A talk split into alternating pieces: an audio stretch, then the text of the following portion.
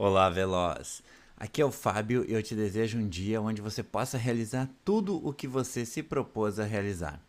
Eu falo muito nesses áudios sobre aprendizado, né? Isso é uma constante aqui. E você já sabe que, na minha opinião, uma das maiores habilidades que um médico pode desenvolver nesse novo cenário e nesse ambiente pós-Covid, né, que, que vai se desenhando, é a capacidade de aprender.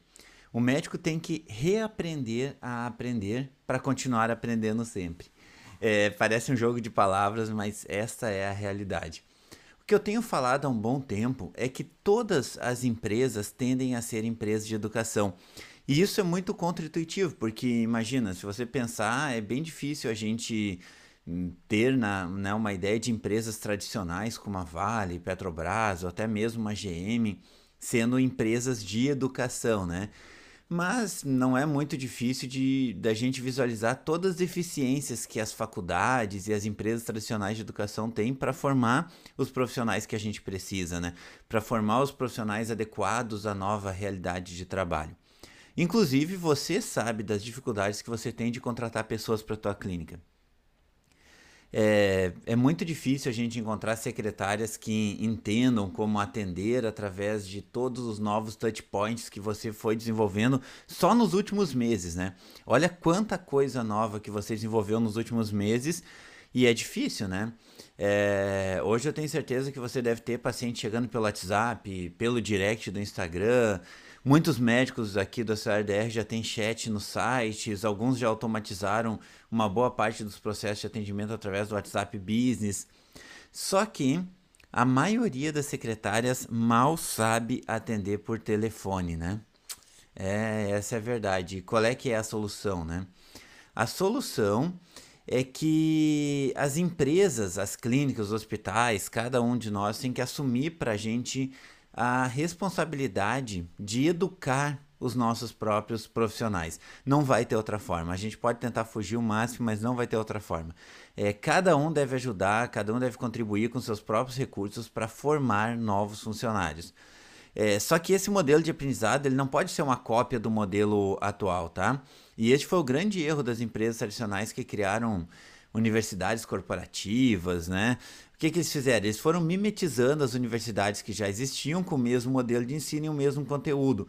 E daí hoje, por exemplo, você está aprendendo a ser um produtor de conteúdo, né? Que era uma coisa inimaginável para um médico.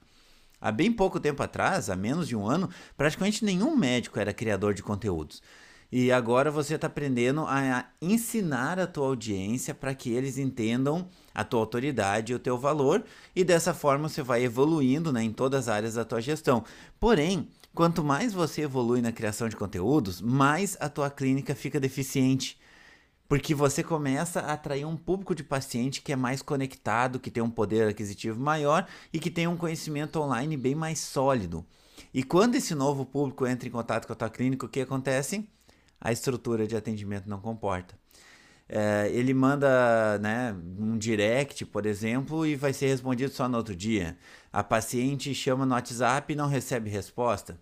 Então, inevitavelmente o próximo passo é você criar um modelo de educação interna.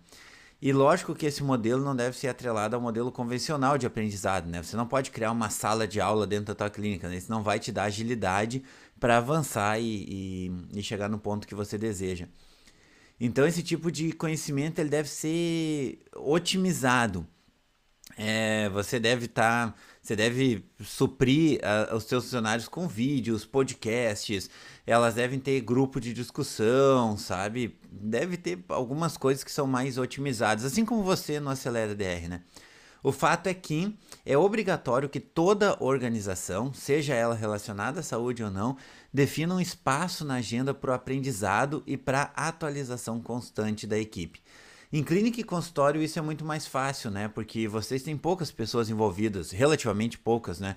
Nesse processo. E por isso que fica mais fácil de uh, ter essa organização de uma forma mais plena. Até porque o contato direto também, ele, ele acontece diariamente, né?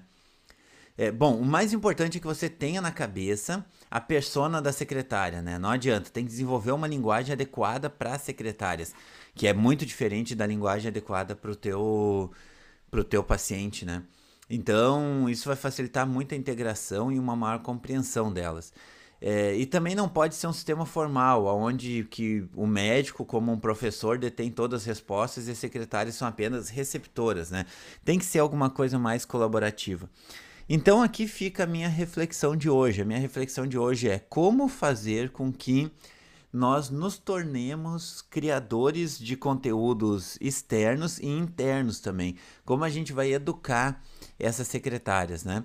Eu até vou aproveitar, eu vou deixar uma enquete aqui embaixo e vocês me respondam essa enquete que eu acho que vai ser legal, só para a gente ter uma ideia de alguns próximos passos, porque a gente quer te ajudar a chegar no próximo nível, né? Então, se você está ouvindo aqui no, no Telegram, tem uma enquete. Se você está ouvindo em outro lugar, deve ter umas perguntas aqui para responder no, nos comentários. Então é isso aí, até logo. Ótimo dia, velozes.